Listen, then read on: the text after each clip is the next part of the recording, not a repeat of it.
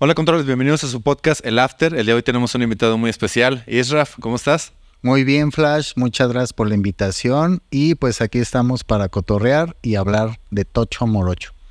muchas gracias a ti, hermano, por aceptar la invitación, por tomarte el tiempo en este hermoso sábado en la Ciudad de México y pues bueno, vamos a darnos, eh, vamos a darle, cuéntanos cómo empezaste en este mundo de la música electrónica. Pues eh, antes de empezar, sí, muchas gracias por la invitación, un saludo a toda la pandilla. Como te platicaba, yo conocí pues el programa tal cual me salió en mi newsfeed y topé la buena producción, entonces muchas felicidades. Y pues bueno, para comenzar con esa pregunta, esa fíjate que me trae buenos recuerdos. Eso fue alrededor como del 2000, yo creo que 2000, 2001. No me acuerdo el dato exacto, pero fue ese año, esos años. Y recuerdo que yo vivo en Izcali, en la hermana república de allá de Izcali. Y me acuerdo que allá hacían fiestas legendarias en una casa que le llamaban la Casa del Pink. Así lo conocía la banda, ¿no? Esa, ese cantón. Entonces ahí me acuerdo que nos llegó la, la porque eran los, la época de los flyers, ¿no? Fuimos creo que al Tower Records de, que estaba en Mundo E. Y ahí topamos un flyercito, mis cuates y yo, que venía una fiesta para que iban a estar los cinco DJs del Tower Records. Y no me acuerdo quién más iba a estar, una, una este, DJ de Chicago, creo que tocaba Hard House, no me acuerdo el nombre. Y ya total que fuimos a la fiesta, yo tenía como 20 años, 21, mis otros cuates eran todavía más pequeños, como entre 16, 18, por ahí más o menos. Entonces fuimos a la fiesta y uno de los DJs, no me acuerdo cuál fue, de los cinco Tower, tocó Psychedelic Trance, entonces escuchamos el género por primera vez.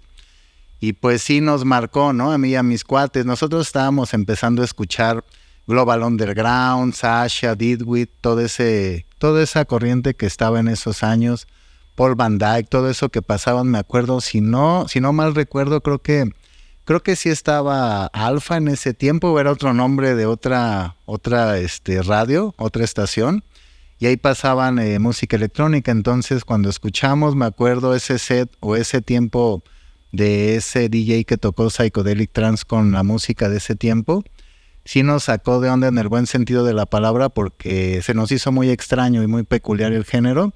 De ahí me acuerdo que regresamos y en la semana empezamos a investigar nombres, eh, no sé, empezamos a buscar y paulatinamente alguno de mis amigos empezó a meterse al Napster, me acuerdo, o no me acuerdo qué otro programa era para descargar música. El Napster y el, no me acuerdo, uno muy famoso, ¿no? Ahorita se me fue el nombre. Y de ahí empezamos a tener más música, nos empezamos a informar de más eventos y empezamos a ir a todos, mi hermano, a todos los que se presentaban. En ese tiempo era pues más ir a buscar los flyers a Astral Freaks, a ciertas tiendas, a Sons, Sons of Earth.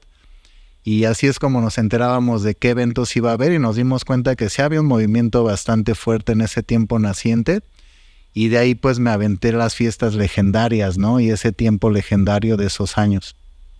qué chingón. Sí, sí escuché, de hecho, en el podcast que tuve con Sa, con Sa, con Lumina, me platicó acerca de esas fiestas que hacían en Iscali, ¿no? Que eran fiestas increíbles de muchísima gente. Y yo creo que muchos de los que somos de la vieja escuela nos llamó mucho la atención ese movimiento, ¿no? De ver toda la gente y cómo respondían ante el beat y todo. Y yo creo que fue lo que nos enamoró, ¿no? Sí, tal cual. Sí, eran fiestas eh, muy chidas en esa locación, que era la famosa Casa del Pink. Y era una casa, un cantón grande, ¿no? Me acuerdo que tenía dos alberquitas vacías, un jardincito. De hecho, ahí también hubo un chingo de fiestas pero hubo una que me acuerdo de Davina y Mad Max y que tocaron como Sirius Cisnes y ahí fue también una fiestota, ¿no? Hubo varias legendarias. Entonces sí, como tú bien lo dices, pues sí nos marcó el género y de ahí empezamos esa generación, ¿no? De los 2000 y pues así me la aventado. Así fue como realmente conocí el género, mi flash. Ah, chingón. Y luego, una vez que tú ya tienes el primer acercamiento y dices, me gusta mucho este género, el Psytrance, ¿Cómo fue tu primer acercamiento ya como que entrar en el género? ¿Empezaste a mezclar o cómo fue ese, esa entrada? Empecé a mezclar, pero eh, antes de empezar a mezclar, pues me acuerdo que empecé a atender como fiestecitas locales en Iscali y en eh, Satélite. no sé, Azcapotzalco, todo lo que era alrededor. Porque en ese entonces, como empezaba el movimiento, eh, digamos, estas fiestas mejor organizadas de Sons of Fair, que después se convirtió en Maya, que ya estaban por ahí, también venían los Tierras Mágicas, todas esas enormes, ¿no? Que se empezaron a, a realizar y empezaron a hacerse fiestas pequeñitas, ¿no? En casas, en cantones, en terrenos, ¿no? O casas como más chidas en satélite. Y me acuerdo que íbamos, ¿no? A ver qué onda con esas fiestas, a echar cotorreo, a conocer pandilla y poco a poco también fuimos conociendo mi banda de Iscali y fuimos conociendo a las otras tribus, ¿no? Cercanitas, ¿no? De las colonias o de las otras ciudades. Y bueno, ahí recuerdo que pues mezclaba cierta banda, ¿no? Había DJs, ¿no? En esas fiestas y pues sí, nosotros teníamos eh, pues eh, todo, todas las ganas de querer mezclar, pero no sabíamos ni cómo hacerlo. Entonces un amigo, el Spoon, que lo mando a saludar, el Spooncito que vive ahora en San Francisco. el Spoon? O se cambió a Arizona, creo me dijo, pero no me acuerdo, el Spoon, por ahí anda. Se compró los primeros CD players que más bien era un, módulo que eran eh, esos American DJ, que eran, eh, tenían dos cerebros y ahí metías los CDs y tenías ahí como el funcionamiento, todos los parámetros, ¿no? Para poder mezclar. Ahí fueron mis primeros acercamientos, ¿no? Con este Oscar, que es el Spoon, y entendimos cómo poder empatar. Al principio era muy, muy desesperante mi flash, porque pues no se podía empatar, ¿no? Teniendo como el aparato, pues nos decíamos, ¿qué pedo? O sea, ¿cómo se le hace? Y me acuerdo que alguien por ahí, ahorita no recuerdo quién, nos dijo pues la tablita del 7, ¿no? Del 7 puntos para un BPM. Y ya, pues magia, la empezamos a aplicar y vimos que sí, realmente sí podía funcionar y pues que se requería aparte un trabajo, ¿no? De pitch y de, de jog y todo para jugarle y empatar a la perfección. Pero de ahí ya nos empezaron a salir chidas las mezclas, ¿no? Antes era por obra de Dios, ¿no? Que decíamos, ¿qué pedo se empató? ¿Por qué se empató? Bueno, pues así déjala. Entonces ya de ahí como que yo empecé a coleccionar más música. Eh, conocí a un buen amigo que es el, el, este Moisés Resnick, él es originario de Israel y él vive en satélite o vivía en satélite. Y pues el Moisés estaba empapado con toda esta música, ¿no? Desde antes, por algún motivo, ¿no? No sé si porque la cultura también del psychedelic tuvo a los máximos exponentes iniciales desde ese lado, lo que sea, pero él tenía bastante música, ¿no? Y muy actual y proyectos nuevos y todo. Entonces me lo hice amigo y él me mostró muchísima música, ¿no? Yo me acuerdo que él fue el que me regaló el disco de Non-Stop de Cosma y pues ahí yo dije, ah, no mames, o sea, qué pedo con esta música, ¿no? Y de ahí pues ya comencé a tocar respondiendo la pregunta alrededor. Bueno, comencé a mezclar, a, eh, como a comenzar en esas fiestas pequeñas, eh, como en el 2002 y para el 2003 eh, algo sucedió que como que le empezó a gustar a la banda pues que de alguna forma yo me movía demasiado para conseguir poder tocar en todos los lugares. Y conocí a Greg de Mandala Records, que es un amigo francés que tiene esta disquera, o tenía esta disquera porque creo que ya no sigue activa. Y pues me firmó en la disquera y de ahí como que siempre es un crecimiento un poquito más en fiestas donde ya me pagaban de menos los viáticos, ¿no? Para ir a Veracruz, a Puebla. Y así fue como comencé alrededor como del 2003 2004 más o menos. Bueno, qué chingón. No, y a ti te tocó los inicios de los, de los players, ¿no? De, antes yo creo que de los 200 que fueron los que nos tocó la mayor parte de los que empezamos hace unos años, este, esos cerebros, digo, yo creo que fue eh, la evolución de los viniles, ¿no? De que salieron los viniles y quisieron digitalizar un poco, ya te dejaba conectar. Me, me acuerdo que ese es de tapita, ¿no? Que ponía así los discos o sea, ni siquiera, o sea, como lo creo, creo que a partir de 200 ya lo ponías abajo, ¿no? Eso sí tienes que abrir la tapa, ponías el, como PlayStation, ¿no? Y luego los cerrabas así, ¿no? Sí, esos que dices eran unos, si no me equivoco, unos al de audio, ¿no? Que eran como los plays, ¿no? Y los volvías a cerrar. Yo todavía con los que se compró el Oscar eran los American Audio, que era, sí, sí me insertabas el CD, sí, como un, como un eh, tal cual, ¿no? Insertabas como un videojuego, así el CD, y pues ya tenía los, los, los parámetros estaban de frente, no estaban como ahorita actualmente para poderlos tocar más, más cómodo, ¿no? Entonces sí me tocó como esa, justo ese salto en donde el CD era nuevo, imagínate, padre, no era como, como más actual, ¿no? Lo más actual era tener formato CD, ¿no? En ese tiempo. Sí, ¿no? Y para quemar un disco estaba bien cabrón, porque pues ahí estaba carísimo, ¿no? Quemar un disco, ¿no? Sí me acuerdo también que también estaba el tema de que pues ya tenías que tener tu computadora, ¿no? Eso era de ley, ¿no? Yo pasé por algo como muy, muy que lo recuerdo como de una victoria propia, porque no tuve computadora. Mientras yo tocaba y fui como en estos inicios de DJ, como en el 2003 al 2000, ¿qué te late? Sin exagerar, como 2007, cuatro años, yo no tenía computadora en tu casa, ¿no? O sea, yo no tenía computadora, no, eh, estaba el internet apenas también, entonces no, no podía yo descargar música, ni recibir música, ni quemar música. Entonces, eh, pues varios cuates de cerca de la colonia o el Moisés, por ejemplo, pues me iba a su casa y ahí quemaba los discos, me daban la música, o luego iba a casas de otros cuates y me decían, güey, usa mi internet y pues haz lo tuyo, ¿no? Ya eh, coleccionaba mi música, quemaba y regresaba a casa. Entonces yo no tenía ni una cabina para practicar, ni una computadora para poder organizar, administrar. Yo realmente lo que hacía era una supervivencia como depredador, ¿no? O sea, yo en las fiestas en donde me invitaban era donde practicaba y donde podía ya, eh, donde practicaba, ¿no? Básicamente porque no tenía esa facilidad de poder practicar como antes mucho. Entonces así fue como me la llevé y esas eran las tecnologías de esos tiempos. Sí, no manches, sí, de que creo que ni siquiera existía el WAP, o sea, el WAP existió un poco después y también para bajar una canción, pues era toda la noche. O sea, no es como ahorita que te mandan un, un WeTransfer, un Drive, y bajas la canción en WAV en segundos. Y en ese momento, pues, de que ah, déjate paso mi live, tres canciones, cuatro canciones, era dejar la computadora toda la noche y que Dios nos bendiga si se corta el internet o sonó el teléfono en la noche y se cortaba, porque sí, eran, eran otros tiempos, no nada que ver con ahorita, ¿no?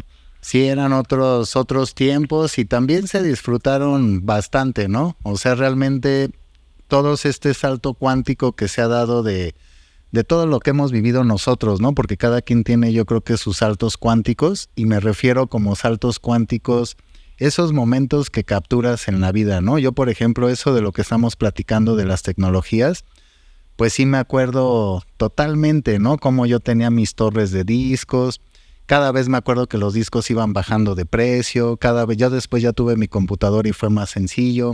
Entonces ya como que fue accediendo un poco, pero al principio cuando la tecnología como que estaba yo apenas conociéndola en ese tiempo, sí era como más complicado, ¿no? Ya me acuerdo también cuando compré mis primeros audífonos, que fueron unos Technics, unos RP1200, que son esos clásicos, ¿no? Y pues se sentía muy chido, ¿no? Así como irte adquiriendo tu equipo de DJ, porque en ese tiempo pensar producir música era, era un, un sueño como de muy lejano, ¿no? O sea, realmente nosotros veíamos en ese tiempo mi generación al Alien Project, al Astrix, a infinidad de artistas y los veíamos, me acuerdo, como semidioses, padrino. O sea, realmente sí había un respeto, pero profundo, en donde no entendíamos de qué forma podían crear ese tipo de música, ¿no? Obviamente sabíamos que era mediante cintes, secuencias, no sé, la compu, los estudios que veíamos, pero sí se nos hacía como un sueño muy, muy lejano, ¿no?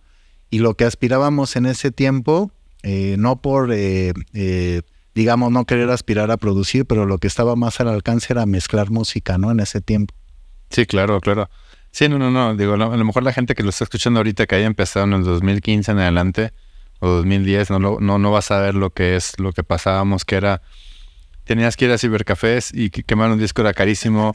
El, el, internet por teléfono, digo, ahorita no me acuerdo cuántos kilobytes por segundo eran, pero nada que ver con lo que tenemos ahorita, ¿no? De megas por segundo, eran kilobytes por segundo bajar una canción en WAV era algo que, titánico, tardaba muchísimas horas. Y sí, todo era muy complicado. Digo, a ti tocó pues, en el inicio de las escenas. Y cuando tú empezaste ya como DJ, ¿ya empezaste como Ace Rap o cuál fue tu primer proyecto como DJ? Sí, comencé como Rap, que fue como ese inicio, ¿no? Para yo empezar a tocar música, mezclar como DJ. Y de ahí recuerdo que estuve pues ahí dando el rol como del 2003 al 2007 aproximadamente. Y fue cuando conocí a DJ Dende, ¿no? Que lo conocí, Lo conocí en un mal viaje que yo tuve en un este Mycology, creo recuerdo. Creo que en un primer Mycology, creo que fue un primer Mycology. Entonces, eh, no fue como un mal viaje, padre, ¿no? Pero yo sí estaba como tenso, ¿no? En ese momento, porque recuerdo que, eh, digamos que en ese tiempo había otro tipo de forma de disfrutar las fiestas y la música, ¿no? Era como más, lo más común hablando como de sustancias era LSD y era en lo que estábamos todos, ¿no? O sea, realmente eso era lo que la fiesta era del LSD. Entonces me acuerdo que esa vez el viaje estuvo muy, muy fuerte y de alguna forma yo no lo aguanté del todo o estaba como, pues digamos, ahí resistiendo, sobreviviendo, no muriéndome. Y me acuerdo que estaba atrás del escenario donde pues normalmente se junta la banda que toca o no sé, el backstage, ¿no? Y me acuerdo que empecé a hablar con el Hielo y con el Dende, algo así recuerdo, de Hielo de Guadalajara. Y el Dende me vio y me así se portó súper chido, ¿no? Me dijo, carnal, ¿cómo te ayudo? ¿Quieres meterte a la casa de campaña, dormirte un rato? Y sí le dije en corto, sí, güey, necesito ocultarme, ¿no? Así necesito relajarme. Me acuerdo que todavía había una pandilla en su casa de campaña y les dijo, güeyes, dejen meterse este carnalito, voy a estar solo un rato y pues ya, ¿no? Me aliviané, o sea, como dos horas, no me acuerdo, salí, ya se me bajó todo eso y pues ya salí normal, más o menos, ya feliz, ya en lo lúcido, ¿no? Del viaje. Y pues bueno, ahí como que ya el cotorreo, ¿no? Así, güey, muchas gracias, güey, discúlpame, güey, no, pues perdón, güey, ¿no? Y así, no, no te preocupes, güey, una chela, mira mi banda y acá. Y pues bueno, fue una integración como muy chida, ¿no? De ahí nos hicimos cuates y empezamos a jalar, conocí a su pandilla, conocí a la pandilla de Puebla, y era más común topármelos en las fiestas y ser cuates. Y me acuerdo que el Dende comenzó el proyecto de Catalyst o ya lo tenía, ¿no? Cuando yo lo conocí ahí ya lo tenía. Entonces, pues para no hacer la historia larga, entré a Catalyst, empezamos a llevar la disquera juntos y pues fueron años que yo sí los llamaría como en mi forma personal, no como la realidad, pero en mi experiencia como años dorados para mí, ¿no? Porque sí fue como echarle un montón de kilos a la disquera, Dende pues es el mejor en diseño. Este, hicimos un equipo entre todos los artistas, todo lo que fue la disquera y sí llegó como a niveles fuertes, ¿no? Hubo crecimiento.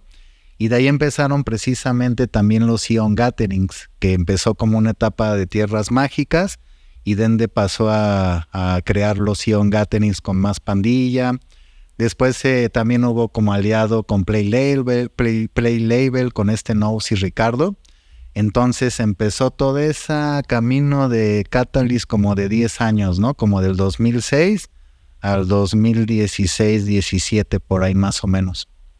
Oh, increíble. sí, sí, Catalyst, cosa me acuerdo perfectamente. Una, es que era enorme, ¿no? O sea, cómo empezaste ese movimiento desde hace muchos años.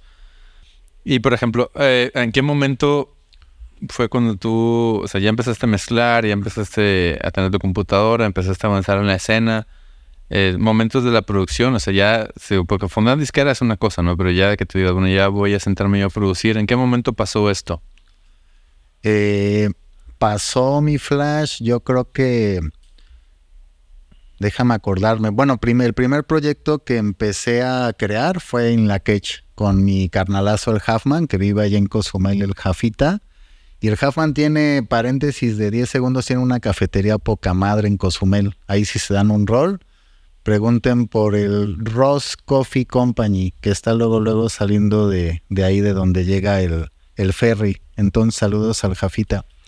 Y empezamos a crear en La Quech y eso fue alrededor del 2007, precisamente como ese mismo tiempo en donde yo empecé a colaborar con Dende que me dio la oportunidad y ahí empezamos a picarle, ¿no?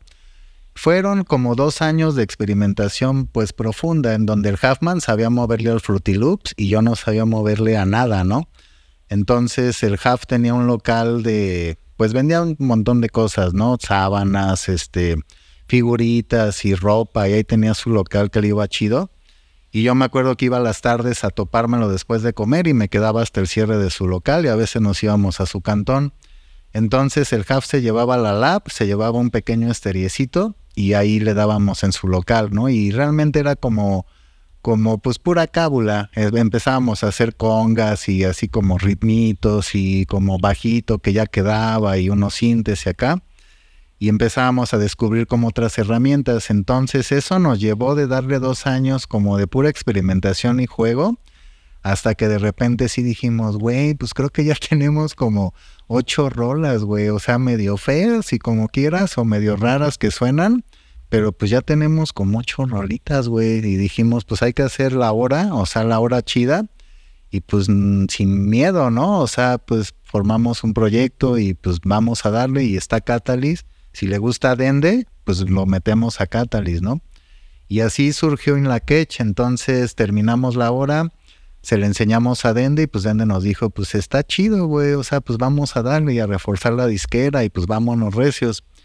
Y ahí sí tuvimos una, un periodo como del 2009, yo creo que empezamos con el primer live, o 2008, este, ya en forma, porque sí tuvimos fiestecitas como 2007, pero eran como no por restarles valor, pero eran fiestas más de cuates o no así como alguien que organizara la fiesta y nos invitara ajeno, ¿no? Entonces ya empezamos como 2008, finales 2008, ya empezamos a tocar en forma 2009 y el proyecto nació, así fue como nació. Eh, estamos muy conscientes que al principio no tenía para nada la calidad porque pues obviamente cuando tú vas teniendo tu evolución de musical, te das cuenta y eres honesto contigo mismo de cómo sonaste al principio, cómo sonabas. Entonces, eso queda como en segundo término porque lo disfrutamos mucho, ¿no? Independientemente a la calidad y a la composición y a lo que sea, la gente se conectó con nosotros, de alguna forma le gustó la música y la propuesta, y pues eso nos llevó a tener como nuestra primer salida de México, ¿no? En el 2009 nos invitaron a Brasil digamos que yo topaba banda que me escribía por Catalyst, ¿no? Porque tener una disquera o llevar una disquera, mejor dicho, tienes gente que te habla o te escribe o te pregunta por cosas. Y alguien me escribió de Brasil y le gustaba en la Ketch, entonces pues dijimos, sí, güey, pues estamos disponibles, ¿no? Y sí nos llevó, tuvimos nuestra primera salida y pues de ahí te puedo platicar que, que creció el proyecto, ¿no? Entonces, ese fue el año para responder que más o menos empezamos como a crear música yo por mi lado bueno, no por mi lado, más bien en conjunto con Chapman, así comencé y fue como 2007, más o menos por ahí. No, qué chingón. O sea, que, me, da mucho gusto que, o sea, empezaste con las fiestas en Discali y empezaste a mezclar, empezaste tu proyecto, empezaste tu disquera y que en esos años saliste de volada del país, ¿no? O sea, increíble. Luego, ¿cómo te fue esa experiencia en Brasil? ¿Qué sentiste? O sea, ¿qué sientes de estar tocando en México en las fiestas y decir, ¿sabes qué? Ya me están buqueando, estoy tocando en otro país. Pues mira, está, la respuesta te los va a hacer cagar de la risa porque fue toda una experiencia y la recordamos con muchísimo cariño. El Hammond y yo nos cagamos de la risa cuando sale el tema en una pedilla o que sale el tema, ¿no? De esa primer salida. Esa primer salida, pues ya se dio, eh, llegamos al aeropuerto y para no hacer igual larga la historia, nadie nos recibió. O sea, nos quedamos cuatro horas, cinco horas y tratando de localizar al promotor y nada. Shove ya, vivía allá, o sea, todavía no se venía a México. También al Shove, pues nada, ¿no? O sea, cero como señal en la, en la fiesta que quedaba como a cuatro horas de distancia de Sao Paulo, o sea, no estaba nada cerca. Era como ir de Iscali a, no sé, de Iscali a, Puebla, ¿no? Por sin la caseta o como algo parecido.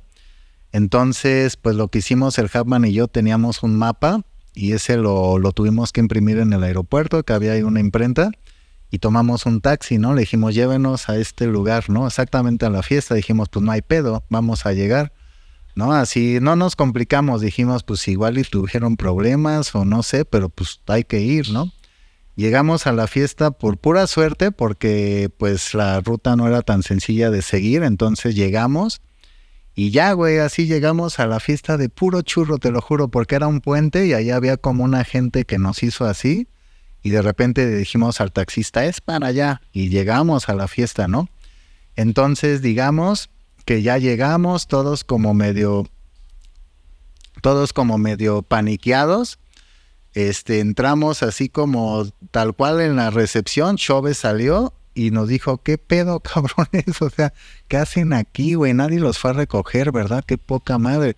Y ya, todo se solucionó, entramos a la fiesta, entramos en ambiente, empezamos a ver que eh, ya íbamos a tocar en la mañana, o sea, nos pusieron un horario estelar, estaba Burning Noise, estaba The Fear Stone, estaba Laberinto, eran como los héroes de Brasil para nosotros en ese tiempo. Entonces, pues ya tocamos como justo antes del amanecer, todos nerviosísimos, así, pero súper nerviosos. Y pues salió la misión, ¿no? Así todo salió bien, digamos.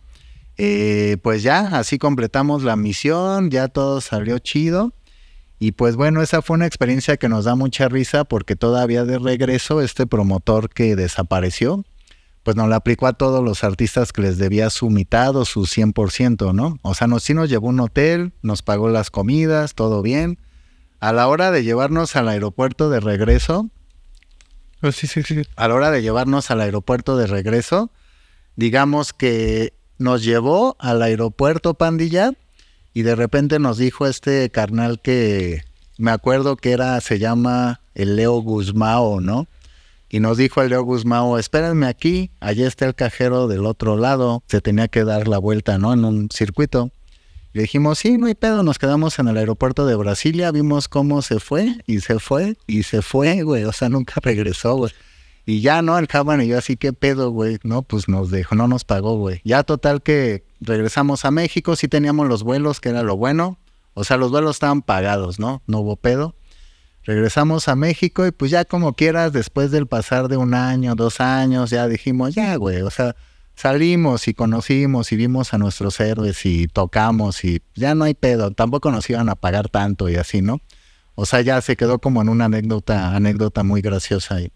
No mames, y no, no, o sea, no les fue bien a la fiesta, o sea, la fiesta no estaba bien o, o simplemente el promotor se sordió, ¿qué onda? La fiesta estaba, estaba muy bien, güey, sí tuvo gente, este, sí le pagó a varios, pero me acuerdo que el show nos decía, güeyes, no se pongan pedos y de una vez cóbrenle a Leo Guzmao, ¿no? Porque ya les había pagado casi a todos, no fue como a todos, fue a nosotros y a un par que ya no les pagó, güey. ¿no? Y me acuerdo que el show y yo, pues el Hatman y yo le decíamos al show, sí, güey, no hay pedo. Y estábamos cotorreando con el Burning y con todos. Y nos pusimos pachecones y se nos fue el pedo, güey, ¿no? Ya decidimos cobrarle el último día. O sea, dijimos, no hay pedo, Leo Guzmán. Así, el último día en el aeropuerto nos paga, así, todo chido y acá. Entonces, así nos pasó. Fue como la, ¿cómo se dice? La pues la novatada, ¿no? Porque el Chove sí me acuerdo que nos decía en el lapso de la fiesta, cuando él estaba pues, ya pagando, me dijo, güeyes, vayan, ¿no? De una vez vayan ahorita, porque después va a valer madre y así. Entonces, pues fue la novatada y pues se disfruta. Así nos sucedió. No mames, bueno, pues historias del after, ¿no? Digo, son cosas de que pasamos nosotros en, en, la, en las fiestas, ¿no? Que el promotor a veces no se hace responsable. Sí, por eso es importante cobrar, llegó que la micha y luego ya la otra micha antes llegando. Y hay muchos promotores que te dicen, no, échame la mano, te deposito o te doy el dinero al final de la fiesta. Y te pueden decir, es que no salió la fiesta, ya no te pagan. Sí, así, así pasa, ¿no? De ahí, pues, poco a poco vas agarrando callo, ¿no? En esto de tu oficio, de cómo cobrarte, cómo venderte, cómo cerrar las, las digamos, los tratos, cómo hacer toda esa esfera, porque son muchas cosas, ¿no? No nada más es venderte, es hacer un montón de cosas, ¿no? De que, que llevan a lo mismo hacer un buen trato de promotor, digamos, proyecto, ¿no? Artista. Y pues bueno, eso nos quedó de lección y posterior pues ya empezamos como con Catalyst a implementar los contratos. Eh, yo como que me quedó como una espinita y precisamente ahí empezó como como la etapa en donde llevamos la agencia interna de bookings de Catalyst y yo la llevaba junto con Dende, ¿no? Entonces ahí hacíamos contratos, a todos les iba, eh, digamos, en términos generales muy bien, había buen trato, buen pago a tiempo y bueno, eh, fue como algo que sucedió como en ese tiempo no agradable, pero que viéndolo por el lado positivo, pues dejó como una experiencia para poder hacer como mejor las cosas, ¿no? En ese sentido. Sí, claro, pues digo, son, son experiencias y son tablas que vas agarrando, ¿no? Al principio uno tiene la emoción de decir, oye, quiero salir del país. Al principio es tocar, digo, yo quiero tocar, quiero exponer mi, mi talento y pues bueno, es parte de y empieza a cobrar barato. Y luego lo siguiente dices, bueno, ya estoy cobrando, ya estoy tocando. Lo que sigue, yo creo que pues la mayor parte que, que está en este medio, que quiero tocar, tanto como productor como DJ, es, sabes que quiero salir del país, ¿no? Y pues Brasil, digo, al día de hoy es lo mejor y lo más chingón para tocar, ¿no? Entonces ya vive la experiencia y dices, bueno, a lo mejor no me pagaron, no me pagaron, pero ya viví, ya me conocieron, ya me escucharon, ya me comprobé a mí mismo que yo puedo funcionar y hacer bailar el dance floor, ¿no? Este, total, después regresas, ya sigues con... ¿Y qué sigue después? Eh, pues bueno, regresamos de ese brasilazo, empieza crecimiento pues de, de, mucha labor de equipo con Catalyst, porque ese fueron los años de concentración de la disquera. Eh, Dendy y yo la pudimos llevar pues digamos cada vez más allá y más allá en relación a releases, porque eh, vimos que la tarea principal de una disquera antes de los bookings y de que los artistas salgan pues era liberar música, ¿no? empezaron una serie de releases y de lanzamientos muy, muy interesantes que la banda recibió como muy bien. De ahí nos dimos cuenta que ya teníamos proyección internacional, ¿no? Que la música de los lanzamientos y los artistas eran escuchados fuera. Y empezaron eh, más ofertas para que los artistas pudieran salir o pudiéramos salir. De ahí me acuerdo que fue la primera vez que se dio la apertura de Japón con este Hata, ¿no? Mediante Grasshopper, cuando eh, Grasshopper estaba empezando. Cataly ya llevaba un cierto tiempo y en, ese, eh, en esos años me acuerdo que hicimos el contacto con Hata. Y pues bueno, eso fue magia pura, ¿no? Porque fue una conexión, una sinergia con los japoneses muy, muy, muy fuerte. Y nos empezaron a llevar paulatinamente a los proyectos, ¿no? Y a sus fiestas y a hacer colaboraciones. Después también empezaron a venir ellos a los Sion Gatherings sí es un intercambio muy, pues muy positivo y muy profesional. Y bueno, eso fue lo que sucedió después del Brasilazo, el proyección de Catalyst, de, ese famoso Brasilazo, estuvo muy chido, muy, muy cábula. Sí, sí me río porque pasaron muchas aventuras locas, ¿no? Y graciosas, ¿no? Con la pandilla. Por eso te digo que aunque sea trágico en el momento, la vida sí te, te da como la capacidad de reírte después, ¿no? Eso como que de eso se trata, ¿no? La vida y también en este oficio, ¿no? Pasan cosas locas y después ya dices, ah, no mames, estuvo divertido, ¿no? Hasta el final del, del día, ¿no?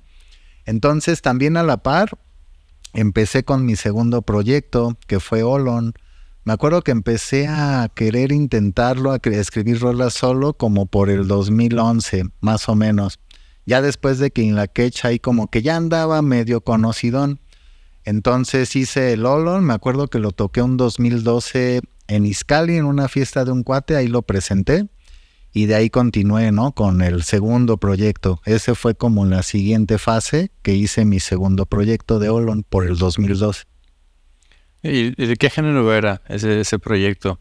¿Seguías en el Psytrance o andabas explorando nuevas Buena pregunta. Sí, eh, misma línea psychedelic, trans, pero yo creo que lo traté de hacer un poquito, un poco más, eh, digamos, como oscuro. Sí era como un poco más oscuro porque en la Ketch se definía como más mañanero, ¿no? Ritmos un poquito más... Full morning. Más progress y más como, pues sí, morning a veces tenía como mucho de progressive, un poquito aceleradillo, pero pues progressive, ¿no? Como psychedelic mañanero, morning y el Olon sí era como un poquito más furiosón. Ese fue el cambio de línea, ¿no? Realmente como que subió de, de, intensidad, subió como de emociones y yo creo que eso fue como lo que traté de plasmar como algo un poco más nocturno, ¿no? Yo pensaba como hacerlo como más mañanero, pero no, sí se empezó a hacer como más clavado y melodías más de noche y toda esa onda. Me acuerdo que en esto de melodías de noche, también mencionando a ese viejo barbón, el del Shove, en alguna fiesta del Pink, yo tocaba set y me acuerdo que en la noche yo estaba tocando Esquimo Popcorn y este el show iba, iba, creo que después de mí se subió al escenario que estaba todo chiquito y me dijo, abuelo, dice, no mames, dice, ¿por qué estás tocando melodías de noche, güey? Y ya le digo, ¿cómo que melodías de noche, güey? Dice, pues, güey, melodías de noche, güey. Dice, no se hacen melodías de noche. Dice, mejor si tocas en la noche, toca noche y si tocas en el día, pues toca morning, ¿no, güey? Así no cambies como la onda, ¿no? Y ya le dije, ah, melodías de noche. Y se me quedó el melodías de noche como un año, ¿no? Por ahí. Entonces, bueno, ese fue como el estilo de Olon, como un poquito más nocturno. Sí, aparte de lo que estaba sonando, ¿no? Me acuerdo que el high-tech agarró mucha fuerza por esos años, ¿no? O sea, el Full On Morning, 2008, 2009, 2010, 2011 se mantuvo con ganas. Y luego me acuerdo que el high-tech agarró un chingo de fuerza y ya era en la noche tus ganos de high tech, los atascados, y luego ya a partir de las 6 de la mañana era todo el full on morning, ¿no? Entonces, bueno, tú ya tenías cubierta la parte del full on morning, quisiste experimentar, Pero también te digo, ya traes la producción del morning, ¿no? Las melodías, los acordes y así. Entonces por eso te decían en melodías de noche, porque querías atascarle el 150, pero le metías las melodías, ¿no? Sí, algo así. Era como un híbrido. Realmente cuando empiezas un proyecto y creo que no estás seguro del todo de él, porque yo me volví a aventar así al chingadazo, ¿no? Con el Olon. Tenía la hora y dije, vámonos con todo.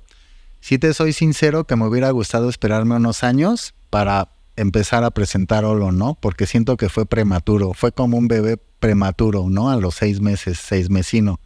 Le hacía falta madurar, ¿no? Yo lo, yo lo sé, ¿no? Entonces, pues funcionó de algún modo, pero sí como que era un híbrido que todavía como que andaba ahí mal formándose y bien formándose. Y de repente ya como que pudo cuajar en algún momento, ¿no? En algún año empezó a cuajar el estilo. Actualmente eh, sigue siendo lo mismo, pero ya es, es eh, digamos, una evolución eh, pues más madura del sonido, en donde cada vez uno dedica más tiempo y clavadeza a la calidad de audio, al diseño sonoro, a que todo esté como bien lo más ordenado posible y a que tengas una evolución en donde quizás lo más complicado es que no suene a otro proyecto que tú tienes, ¿no? Si no, no tendría ningún sentido hacer más proyectos, ¿no? Sería como eh, con mucho respeto, porque yo también, eh, hablando de mí, ¿no? Sería como querer acaparar demasiado, ¿no? O sea, mejor quédate con uno y llévalo al límite, ¿no? Y ese te puede dejar lo mismo que ocho proyectos, ¿no? Pero bueno, yo me aloqué en su momento y empecé a hacer el segundo proyecto, el tercer proyecto y el cuarto proyecto. Y de lo que me divierto mucho porque, o sea, neta padrino, soy como un poco hiperactivo no, no diagnosticado y esos pedos tal vez sí, pero digamos que no me puedo quedar como quieto mentalmente y de ideas, ¿no? Hablando de producción, que es como lo que me mantiene tranquilo y me gusta y me, me tranquiliza, ¿no?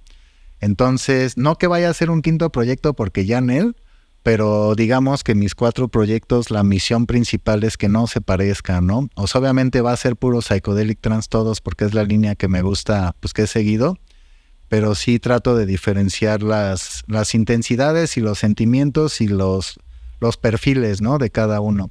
Entonces, así es como se ha dado.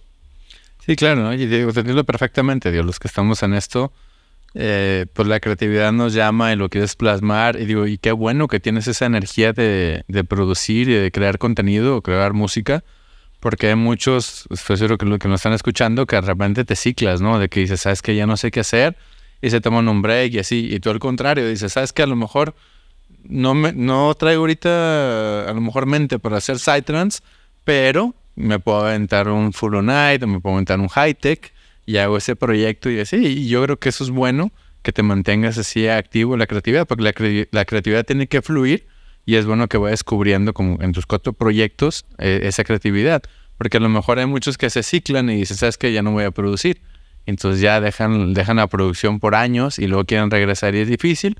Entonces tú dices, ¿sabes qué? Ahorita está sonando esto, me llama la atención, me gusta, vamos a darle y empieza a trabajar. Entonces, pues es muy interesante que, te mantengas la creatividad fluyendo, ¿no? O sea, entiendo que a lo mejor a veces hay un día que dices, es que no tengo ganas de producir, hoy quiero hacer algo normal, güey. Quiero ir al cine, quiero echarme unas chelitas con mis compas ya después eso te recarga, te da energía, porque a veces sales y escuchas la música y a lo mejor escuchas unos soniditos, unos timbales, eh, hasta el sonidito de los que venden los tamales, ¿no? Y dices, sabes que ya, me puedo aventar algo, ¿no?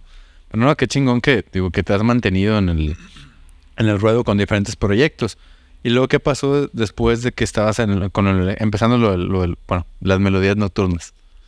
Pues las melodías nocturnas evolucionaron y bueno, empezaron a recorrer los años, ¿no? Empezamos a, pasar ese 2012, 2013, 2014, 2015, que ahí fue pues el periodo de Inlakech, ¿no? Ese fue cuando sí nos, nos dieron, bueno, tuvimos proyección internacional pues muy chida, mi hermano. Eso no se olvida, ¿no? Son, fueron años muy, muy pues de mucho valor como personas y como humanos y como en esto que nos gusta de la música, porque ahí tuvimos la oportunidad de que el 2012, que fue la profecía Maya y todo ese viaje, pues el nombre hizo match, güey, ¿no? O sea, como que sí la gente quería tener In La Quecha en sus fiestas también por el puro concepto y pues les gustaba la música, ¿no? Eso esperaba, eso pensábamos, ¿no? Entonces de ahí se nos dio la salida en ese año 2012 a Japón.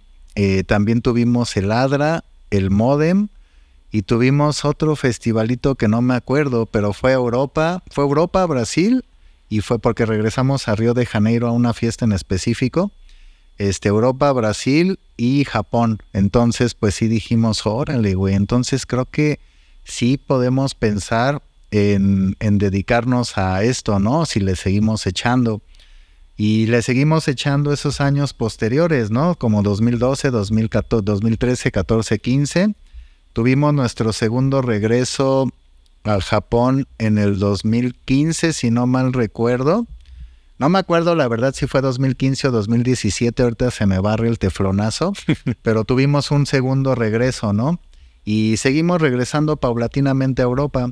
Entonces, bueno, ahí esto fue en este periodo como de cinco años del 2012-2015. Yo me concentré con Huffman en hacer igual muchísima música. Huffman creó su otro proyecto Jungle Haze, creyó que creó otro proyecto Huffman, entonces ya teníamos un chingo de proyectos. Ya cuando nos invitaban a fiestas y vendíamos todo el paquete, neta, eso ya era como Hisrab y Huffman Festival, ¿no? O sea, ya era, era pues un eran tres proyectos de Huffman y dos míos. Entonces ya eran como cinco proyectos, ¿no? Era como mucha música. Después de ahí, pues bueno, empezó una etapa diferente, de, como 2017, puedo recordar, en donde eh, tomamos como cualquier agrupación un poco de relax, ¿no? Como un poco de aire. Huffman se dedicó a sus proyectos solo, que tenía nuevos, que era Jungle Haze y Huffman. Yo empecé a echarle más al Olon porque sabía que le hacía un chingo de falta a Olon, ¿no? O sea, no, no que, que, quisiera como cancelar el proyecto porque no, pero sí fue eso que yo me di cuenta que nació prematuro, que me hubiera gustado esperarme unos años, ¿no? Y tal vez lanzarlo en el 2017, ¿no? O sea, como cinco años de más, echarlo unos años, ¿no? Lo que sea. Entonces comenzamos cada quien por su lado a echarle sin descuidar en la catch y bueno, ahí fue donde llevamos a nuestros proyectos solos como a un nivel, pues digamos, más profesional. Ahí también em, yo tuve la, eh, digamos, la, la idea, la iniciativa de crear un grupo por mí mismo, ¿no? Porque yo estuve colaborando con Dende estos 10 años y pues bueno, eh, Dende fue realmente mi tutor, ¿no? En todo esto, en absolutamente todo, así como el el Dende me rescató del mal viaje, así me enseñó cómo se manejan las cosas y cómo hay que conducirse pues con respeto, profesionalismo y educación, ¿no? Que es realmente lo que te dejan las cosas, ¿no? Y pues bueno, dije, a ver, vamos a, a ver, eh, crear un grupo y empecé a, con la idea de New Schools, que es una disquera que, funda, que fundé, que fundé con todo el grupo, mejor dicho, y empecé a hablar con amigos que hice a lo largo de estos 10, 15 años, ¿no? Que también obviamente tuvieron su evolución musical pesada, ¿no? Y empecé a hablar con cada uno para preguntarles si les gustaría pertenecer a un grupo y que pues bueno, íbamos a empezar desde cero, íbamos a empezar a crear releases y el grupo y la disquera y todo. Y nació New Schools, ¿no? Por, el, por ahí del 2017. Entonces, pues ahí yo ya le di las gracias a Dende para yo empezar a clavarme en ese mundo pues de lleno, de llevar el grupo y de, ver qué podíamos aportar, ¿no? Este, más allá, ¿no? Eh, como los mismos, las mismas raíces, pero pues otra visión, ¿no? De otro tipo de, de artistas, otro tipo de música. Y bueno, esto es lo que he llevado desde el 2017 en el grupo de New Schools, que llevamos ahorita cinco años.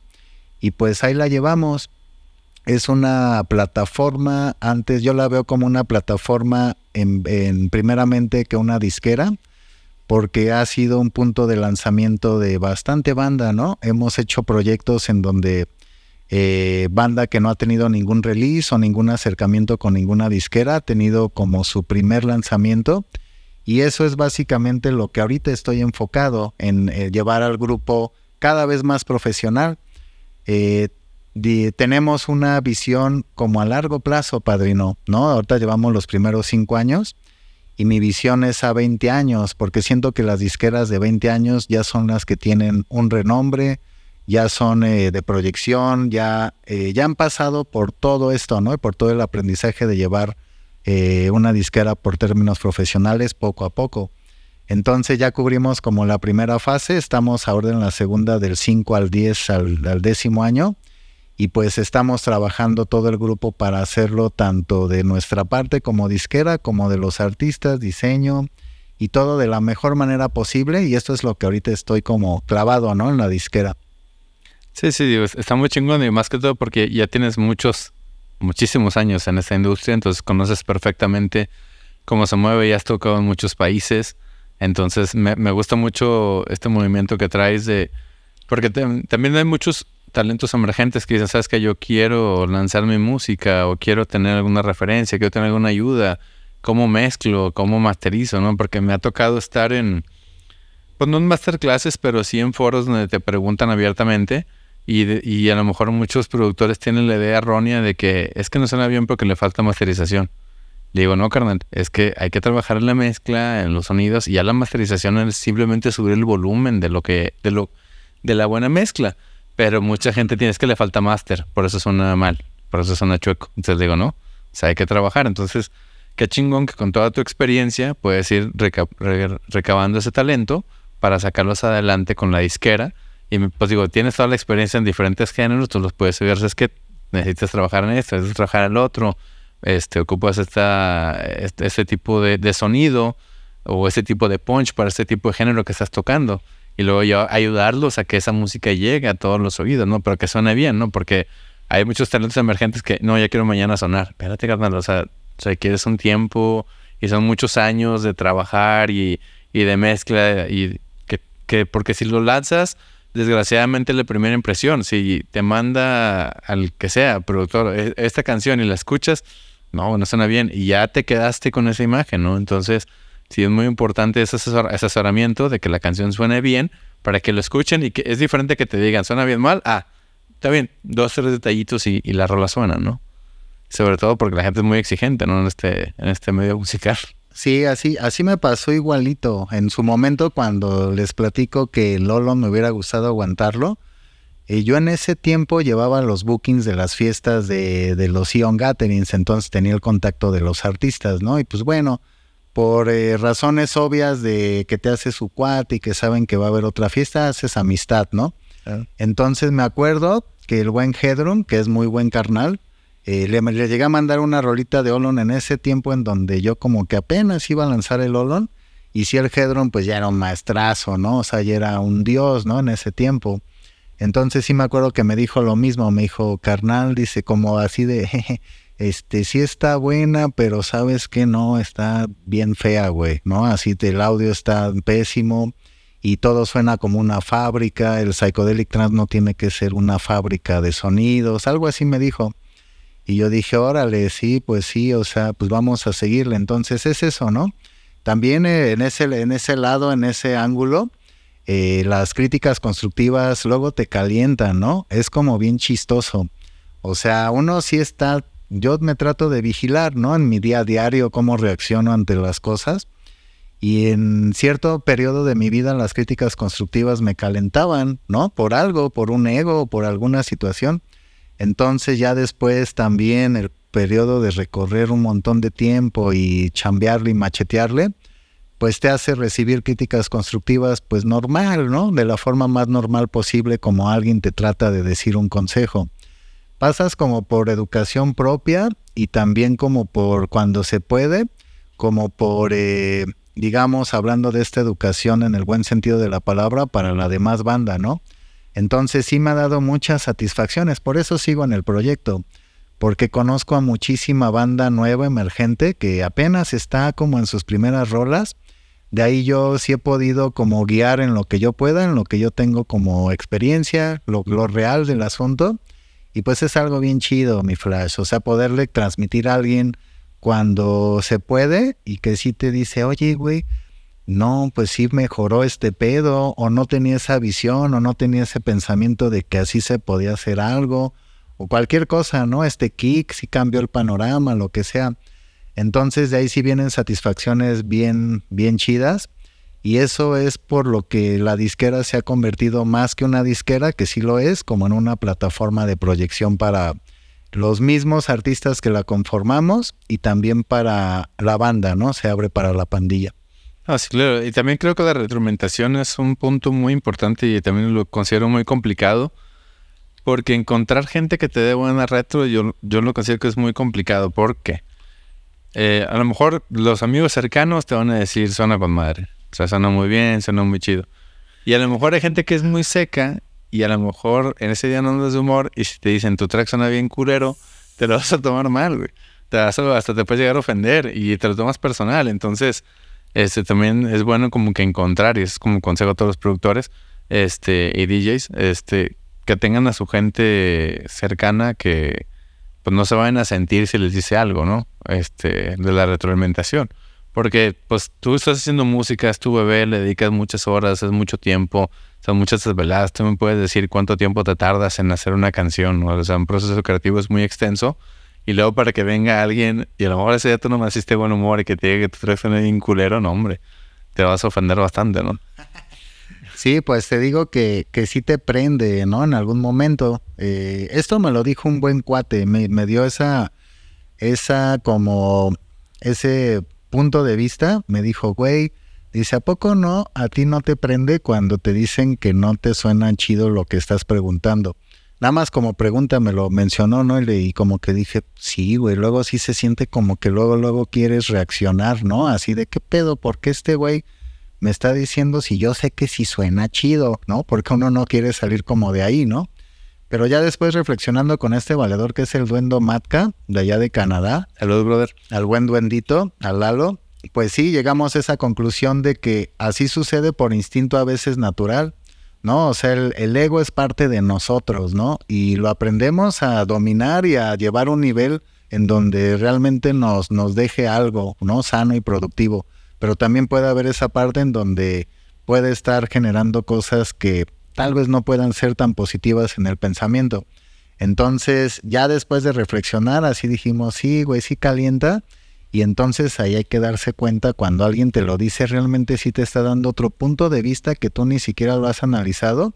Y cuando ya se te baja el calor, sí dices, sí, cierto, güey. O sea, eso que me dijo este carnal, tal vez no, tal vez, obviamente te lo, una crítica constructiva va con respeto, ¿no? Y con un tacto y con algo normal, ¿no? Pues de cuates, ¿no?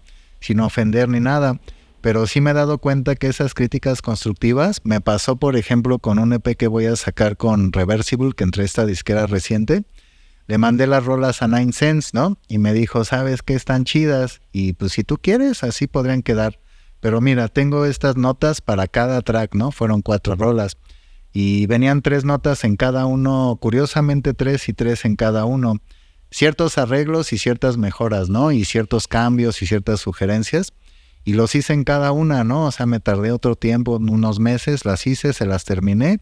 Y pues sí me di cuenta, hermano. Así cuando vi el resultado final de las versiones anteriores, dije, no, pues no mames. O sea, qué bueno que este güey tuvo pues la experiencia, el conocimiento musical, a todo el callo, para decirme que eso podía mejorar, güey. Porque sí dieron un giro muy chingón, ¿no? Y pues sí, obviamente sí le agradecí a este carnal en Einstein. Le dije, güey, pues ya quedaron y ahora sí ya, creo que ya no tengo nada que hacer. Me dijo, güey, dice, así, dice, le damos. Eso precisamente era como, qué bueno que positivamente lo hiciste, ¿no? Entonces sí te sirven, ¿no? Las críticas con respeto y constructivas. Sí, no, yo, digo que siempre sirven, nada más es también... Es que, es que puede pasar que a lo mejor te dan una buena retroalimentación, pero pues también es muy volátil. A lo mejor empezó tu día mal. Eso, mero. o sea, empezó tu día mal por cualquier cosa, O sea, que se descompuso algo, que se ponchó el coche, este, que me levanté tarde, que lo que sea. Entonces, si tú ya empezaste el día mal y te llega, a lo mejor alguien te da la retroalimentación en la noche porque fue cuando tuvo oportunidad, te manda el mensaje, te manda el audio, lo escuchas y tuviste un mal día y dices, ching. Sí, sí sucede, padre. No tienes toda la razón. Pero no, sí, digo, son, son gajes del oficio, ¿no? No, digo, que, o sea, qué chingona toda, toda tu trayectoria, ¿no? Entonces tú estás enfocado muy en la disquera, sigues sacando música, este, con, con el EP. Eh, platícanos un poco cuál es tu proceso creativo, ¿no? Que cómo empiezas una canción. Hay, productores que empiezan en el intro, se van al desarrollo, atmósferas, eh, melodías finales, explosión, o hay gente que trae alguna idea, hay productores que empiezan en la mitad. Eh, ¿Cuál es tu proceso creativo? ¿Cómo empiezas tú una canción? Sí, eso es, eso es curioso, ¿no? Porque sí cada quien puede empezar diferente una rola. Sí está eh, variado, ¿no? Para cada personalidad y para cada modo de chambear. Yo la forma en la que siempre lo he hecho, creo, es siempre comienzo por el kick, por el bajo, ya eh, está mi base, en, comienzo después agregando percusiones, pero eso lo aprendí de Luis Excite, ¿no? Que también me dijo, güey, dice, mira, yo así lo hago y tengo que chambear menos, ¿no? Y pues él es un maestrazo, ¿no? El, el Huicho, ¿no? Me enseñó varias cosas que han llevado mi música a otro nivel. Saludos a Luis Excite. Saludos al Huicho y también al podcast. Cáigale, padrino nenedélico. Entonces me acuerdo que Luis me dijo, mira, si tú haces tu base, tu kick bajo y percusiones, como va a quedar la rola casi casi, o sea, ya mezclado, ya con todos los procesos, ya como quieres que suene con punch, si lo haces desde el principio, todo va a ser como más ameno y más amable de todo lo que empieces a colocar después, ¿no? Hablando de sintes, vocales, o sea, ya la, lo que sería agregar los demás elementos. Entonces, pues sí, yo antes como que antes de ese comentario, pues hacía mi kick y mi bajo y mis percusiones como nada más para ya rápido empezar como a crear diseño sonoro y al final tenía que mezclar muchísimas cosas, ¿no? Y era como un poco más laborioso, siento yo. Ahora mi flujo de trabajo, mi modo de trabajo es crear la base sólida, kick, bajo y percusiones desde, desde las primeras sesiones. No avanzo a crear sonidos hasta que ya me convenció al 100. Después empiezo con una o dos secuencias Así es como lo hago, siempre me ha gustado y se me hace divertido. Unas dos secuencias y empiezo a crear una breve rolita de 50 segundos, ¿no? Empiezo a atascar y atascar de sonidos, ¿no? Y es como si sonara imaginariamente como en el minuto 4, porque ya tiene vida, ¿no? Ya tiene un chingo de síntesis y ya está revolcada y acá.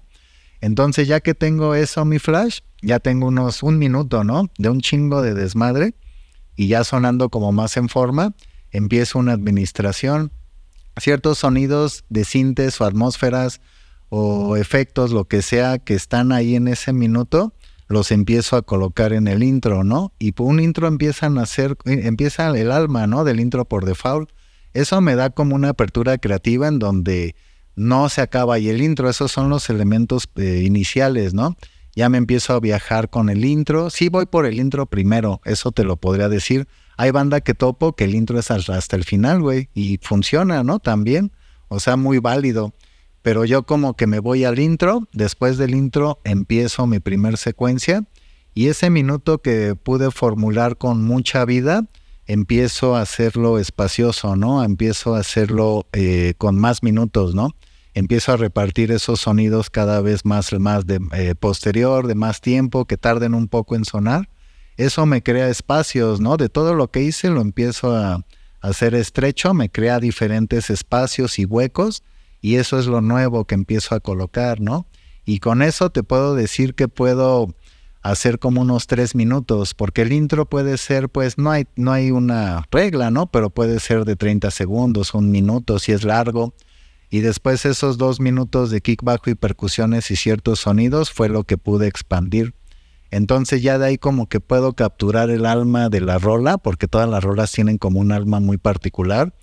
Y eso que comentas, ¿no? Como te levantes, lo que viviste en tu semana, cualquier situación, sea feliz, sea como eh, positiva, negativa, cualquier sentimiento, sí se va para allá definitivamente. Entonces como que sale el alma, la puedo como capturar en su éter, porque es como algo muy curioso que uno lo siente. O sea, sientes cómo está la rola, ¿no? Y si está enojada o si está como, como happy punk, que es como un híbrido raro, ¿no? Que luego están rolas enojadas y de repente se hacen felices y no sé. Y ya, ¿no? Como que ahí ya dices, ya me concentro ya a fondo y digo, ok, va por ahí. Entonces vamos a crear este tipo de, de sentimiento, este tipo de notas, este tipo de atmósferas, y así es como el proceso creativo de inicio hasta el fin, ¿no? Ah, chingón. Sí, digo, como, como mencionas, cada quien tiene diferentes procesos creativos. ¿Y qué programas utilizas? ¿Qué herramientas utilizas? ¿Cuáles son tus, tus sintetizadores, tus BCTs que te gustan? Pues principalmente utilizo unas chelitas que si no puedo escapar, o sea, digamos que sí, Eh, no, es una, no es una muletilla, pero sí cuando produzco sí me late tener una chelita, ¿no? Hay veces en que eh, no es como una herramienta principal, nada más es de cábula, pero sí, la chelita al lado sí me, me es una muleta, ¿no? Que me hace como fluir chido. Entonces me, me, compro ahí mis clamatillos y yo he producido en Cubase. Me he como hecho como casado con ese programa, el cubo, y he tenido pocos acercamientos en relación a producir música en Ableton y en Logic, aunque conozco los programas, porque Huffman produce en Logic y digamos casi toda mi banda actual produce en Ableton actualmente, no es como el programa más, pues yo pienso que sí más usado, ¿no? En la actualidad, ¿no? El que es más, eh, digamos, más eh, común, ¿no? Entre la pandilla que produce. Entonces yo desde el principio empecé con Cubase y ese es el programa con el que yo sí vuelo, ¿no? Eh, me gusta mucho, digamos, la interfaz, la plataforma, el, flujo de trabajo. Y pues ahí me he quedado casado con el cubito. Ahorita viene el cubo 13, que espero poder hacer el, salto al 13. Y sí vi que tiene eh, nuevas cosas que se ven como muy chidas para el flujo de trabajo, ¿no? Y es como todavía un poco más eficiente con cada versión cómo tú puedes ir, eh, eh, digamos, avanzando no rápido, porque no creo que tengas que hacer música rápido, pero digamos que ágil, ágil sí, ¿no? Va muy diferente hacer música rápido que hacer música ágil. Entonces, sí he estado en Cubase. Sí, no, el Cubase es un... Yo, creo que los que dominan la industria es Cubase, Ableton Live, y bueno, hay una pelea entre FL Studio y Logic, ¿no? Pero sí, cada actualización de software se va haciendo le va agregando más herramientas y también tú con la experiencia, pues ya es más rápido cómo vas cuantificando los, los sonidos, el kick, pues ya sabes que va a ir cada cuando, si tienes que hacer la explosión, ya sabes cómo lo mueves. Entonces ya vas aprendiendo todas las los, eh, los shortcuts o las herramientas más rápidas para hacer todo más, más fluido, ¿no? Al final de cuentas eso te lo va dando la experiencia y ya vas moviendo más rápido. Ya sabes de que, ah, ok, compresor limitador, ta, ta, ta, ya que ya sé, trabajo en estas ondas, es este tono, Sí, digo, vas agarrando esas habilidades, ¿no? A lo mejor una base de Kiki Base anteriormente te das todo el día, ahorita agarras las notas, te vas, dices, ok, perfecto, ya está, déjame trabajar en esto, y sí, te vas haciendo más dinámico, ¿no? Y sí, digo, la herramienta, a final de cuentas todos los, los, los este, programas de producción son secuenciadores, entonces independientemente que utilices el que sea, es lo mismo, ya nada más hay ciertas herramientas o sintetizadores nativos que tiene cada plataforma que te hacen más fácil y, que te gusta. Y digo, a mí, el, yo creo que el, el, tiene unas herramientas increíbles, ¿no? Sobre todo para modular sonidos y, puedes hacer lo que quieras, ¿no? Y en el, yo uso Logic, en el Logic es un poquito más complicado, ¿no? Pero tiene muy buenas herramientas y, ¿no? Que, gracias por compartir tu proceso creativo y cómo creas las canciones. Y bueno, además de la disquera y de tu próximo EP, ¿qué viene para el próximo año? ¿Qué tienes en mente? ¿Qué quieres este, desarrollar? Platícanos un poco. Seguro, padrino. Pues eh, paréntesis con eso que platicaste de los secuenciadores. Eso es algo chido para la pandilla, ¿no? Porque ni se tienen que tripear con que sea Logic, Ableton o Cubase. Todos te llevan como al mismo fin, ¿no? hacer música buena. Entonces, no hay como distinción si estás en uno a otro, ustedes denle con fe y eso se va, eh, el tiempo y la constancia y la disciplina, pues es lo que sacan las rolas, ¿no? Adelante. Y hablando de, planes, eh, sí estoy haciendo un chingo de música, Padre Ahorita estoy en una etapa creativa fuerte de, de mi vida, en donde he hecho como, digamos, como si fuera la oficina, ahí en tu estudio, en tu casa. Gracias hecho la oficina en donde sí tengo que entrar a chambear, ¿no? Obviamente no lo veo como checar tarjeta, ¿no? Y no me pesa, pues me gusta. Pero sí diario veo la forma de hacer algo, ¿no? O sea, diario tengo que hacer algo o quiero hacer algo.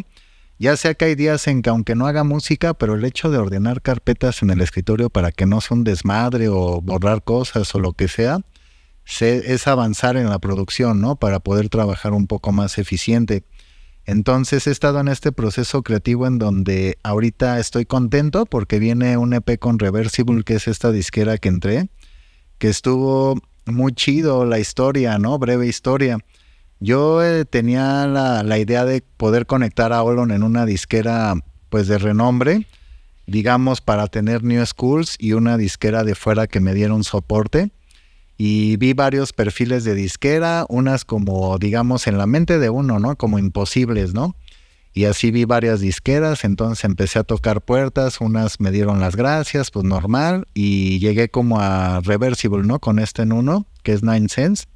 Y pues ya le mostré la música, entonces él me, me dijo, ¿sabes qué está chida? Pero muchas gracias, ¿no? Y pues seguimos en contacto y estaría muy chido, pero pues muchas gracias, ¿no? Así, digamos que yo dije, bueno, pues estuvo chido y seguimos dándole y pues no hay bronca, ¿no? Pero después de un tiempo, como al mes, este, pues digamos que me volvió a escribir Nuno, ¿no? Y me dijo, oye, carnal, dice, no vayas a pensar que te batía así como culero, ¿no? O sea, no fue eso, sino que simplemente te traté de decir realmente que siguieras trabajando como en música y que me la enseñaras después. Y dije, sí, o sea, no, mm, eh, no, no tenía como esa idea de lo que me comentas, pero a huevo, ¿no? Entonces, curiosamente, bueno, no curiosamente, pero él me dijo, ¿sabes qué? Y se trabaja esa rola si tú quieres y regrésamela, me gustó mucho. Y pues bueno, le di como esa rola, este, la terminé a, mejoré como ciertas cosas que él me dijo. Y ya para no hacerla larga, le mandé la rola, le gustó, le encantaron los cambios y pues ya, ¿no? Entré en la disquera. Esto me dio pauta a trabajar en este P, ¿no? Porque en la disquera se llevan de cosas, eh, se lleva de forma muy profesional. Eso me late. Entonces no, no siempre está como motivándonos, eh, digamos, incentivándonos, nos da herramientas, está buena la dinámica. Y pues bueno, hay una filosofía en la disquera de que pues si quieres ser vigente en tu proyecto y llevarlo para poder vivir de esto, pues hay que sacar música, ¿no? Si no, pues cómo. Entonces hay como una meta sana de sacar dos EPs al año o un álbum al año. Y pues bueno, yo me le chambié para el primer EP, ya quedó listo en mis primeros seis meses y ahorita estoy diseñando el siguiente EP, ¿no? Para que salga el año que viene, ¿no? En cualquier fecha, pero ya ahorita tenemos este primero y está listo yo creo que como para febrero, siento, puede salir. Y después vengo con otro EP que puede salir a final de año. Acabo de sacar un álbum con Konami Code, que es el proyecto que hago con el Nacho Segué, que por ahí saludos al Nachito que ya ni se acordaba que creo que iba a venir el, el lunes, algo así me dijo el Satura, entonces ya vas a ver esto después, yo creo que de lo que lo grabaste Nacho. Pero bueno, ahí saludos a las lagunas mentales del Nacho. Acabo de sacar álbum con el Nachito con el Konami Code en agosto y tengo el plan de sacar álbum de Cocodrilo o tal vez si no es álbum, un EP sí seguro. Un EP seguro en el año que viene con Purple Hexagon, que ahí estoy como Cocodrilo. Y la meta máxima, padrino, que esa es la que me emociona mucho, eh, no porque las demás no me emocionen, pero dentro del receso que nos dimos, que nos dimos Huffman y yo, ya sea por su negocio, por un relax en la música momentáneamente, yo que me clavé en la disquera, proyectos, lo que sea, pues bueno, estamos con las miras de regresar con el segundo álbum de Ignakeche el año que viene. Entonces eso es algo que pues eh, digamos, tiene como un eh, algo muy emocional porque pues es el primer proyecto que hicimos, ¿no? Y el que realmente nos metió a esta puerta. Y pues queremos regresar con el segundo álbum y tengo todos esos planes, ¿no? Y pues bueno, en la disquera también planes eh, de los releases, porque ya finalmente tenemos releases en cola. Entonces ahí ya estamos con el siguiente release que va a salir en noviembre, el otro que sale en diciembre, ya tenemos el de enero, o sea, estamos viendo, es muy complicado sacar uno cada mes, es una putiza enorme, pero casi, casi estamos ahorita viéndolo lograr en los próximos cuatro, ¿no? Entonces creo que eso es en lo que estoy enfocado en estos lanzamientos y en la disquera que vaya en los lanzamientos, ¿no? En los lanzamientos internos de la disquera. No, qué chingón, hermano. O sea, que viene mucha música, mucho trabajo. Y digo, no más que, más que te decíamos aquí puros éxitos, ¿no? con con todo, digo, qué chingón que tengan la disquera y esa plataforma para darle este, difusión y apoyarlos a los, a los, a los artistas. Digo, con toda tu experiencia en, digo, tienes mucha experiencia internacional, nacional, etcétera. Digo, ya tenemos canas, padre. un proyecto muy reconocido. Ah, digo, te quiero agradecer por, por tu tiempo, por compartir todas estas historias. Eh, ¿Cuáles son tus redes sociales? ¿Dónde te pueden seguir? Eh, bueno, redes sociales no están tan complicadas. Realmente las, le puse los títulos como el nombre del proyecto para que no sea tanto desmadre. Con Olon, eh, en SoundCloud es Olon-medio music y todas las demás es como lo mismo, Cocodrilo-medio music, eh, Inlakech-medio music y Konami Code si cambia es Konami Code 9, el número 9. Eso es para el sound. Y las páginas, digamos, bueno, no me acuerdo ahorita cómo puse tal cual, pero así como el, como el nombre del proyecto van a encontrar la fanpage. Y digamos que ahorita estoy, yo creo que con esas eh, Facebook y SoundCloud. Y en Instagram tengo solo un Instagram, porque también sería, bueno, tengo que administrar eso. Es también luego eh, algo que tienes que hacer, ¿no? Que antes no nos imaginábamos que teníamos que administrar cuentas y todo este mundo de las redes sociales. Pero bueno, tengo un Instagram en donde pongo, eh, digamos, mixto, ¿no? Lo de los proyectos. Ese Instagram es olon-cocodrilo. Y pues bueno, esas serían como las redes que estoy manejando, padrino. Las redes de la mafia. No, con gusto este, te etiqueto y coloco todas las páginas, todos los ligas. Digo, en YouTube si me permite poner todo el listado. Instagram pues etiquetaría la de Cocodrilo. Este, y Facebook igual. O sea, alguna, la, que tú me menciones y, pues ya le damos, le damos difusión y pues bueno, para que esto siga creciendo. Te quiero agradecer nuevamente por, por tu espacio, por compartirnos esta, todas tus historias, ¿no? Todas las anécdotas del, del Psytrance. Igual ya más adelante podemos aventarnos un capítulo de, historias del after, más de experiencias que son cosas que pasamos, pero bueno, esto es muy importante que la gente que te sigue, que te conozca, que te conoce desde hace muchísimos años, ¿no? Que conozca tu historia, cómo empezaste en este mundo y que vea que no, que no es de la noche a la mañana, ¿no? Que toma mucho tiempo llegar a, esto, a donde estás ahorita, ¿no? Sí, pues eh, yo te agradezco mucho la invitación, también a toda la pandilla que está aquí, el cyber, de Cyber Hippies y el Satura. Chido, padrinos. Y pues bueno, muchas gracias por la invitación, padrino. Sí, fue una, pues algo, una dinámica muy chida para mí. Platicaba con eh, la banda de Cyber Hippies, que luego no es medio ermitaño, no te creas, ¿no? O sea, dedicarle tanto tiempo y que pues lo hagas con, con eh, de una forma sólida, sí te quita cosas, pero te da otras más, ¿no? Eh, digamos que la vida social sí está en otro punto, ¿no? Porque realmente mi forma de convivir es en las fiestas, ¿no? Eh, casi gran parte de mis días estoy en, su casa, en tu casa, en el estudio. Ahorita con mi mamá también en la casa con una situación médica que estamos cuidando. Entonces soy más ermitaño todavía ahorita. Entonces venir a estos espacios, eh, poder platicar de todo esto que, que lo llevas bien chido, ¿no? Yo también te felicito mucho por la forma y la dirección. Entonces algo muy positivo tanto para pues conocimiento de la banda, cultura y también para el movimiento. Entonces, mientras estos espacios eh, se generen y sean apoyados, pues esto va para todas direcciones y pues es algo muy real que esto crece por medio de estas plataformas, ¿no? No nada más son las fiestas y la creación de las fiestas, sino es toda la estructura que se empieza a derramar alrededor de, de lo que es una fiesta y de lo que es como precisamente redondeo como estos espacios. Entonces, gracias a ti, a todo tu equipo, padrino, y nos estamos viendo en la próxima. Creo que sí, no te agradezco también por el apoyo, por, pero más importante por tu tiempo. Sé que tienes una situación familiar y se, agradece que te hayas tomado el espacio. Y sí, también agradecer a, los que, a todos los que apoyan este proyecto. Aquí tenemos a David Wise, tenemos a Satura, tenemos a Cyber Hippies. Un, fuerte saludo a todos ellos que hagan el podcast. Este, y pues bueno, a todos los que, bueno, primero que nada, eh, eh, eh, sigan a, aquí a mi hermano Israel en todas sus redes sociales. Se los voy a dejar aquí en los comentarios, se lo voy a etiquetar. Este, para que esto siga creciendo, denle like, compártanlo. Este, les agradezco por todo su apoyo, los quiero mucho y nos vemos en el siguiente capítulo. Hasta luego.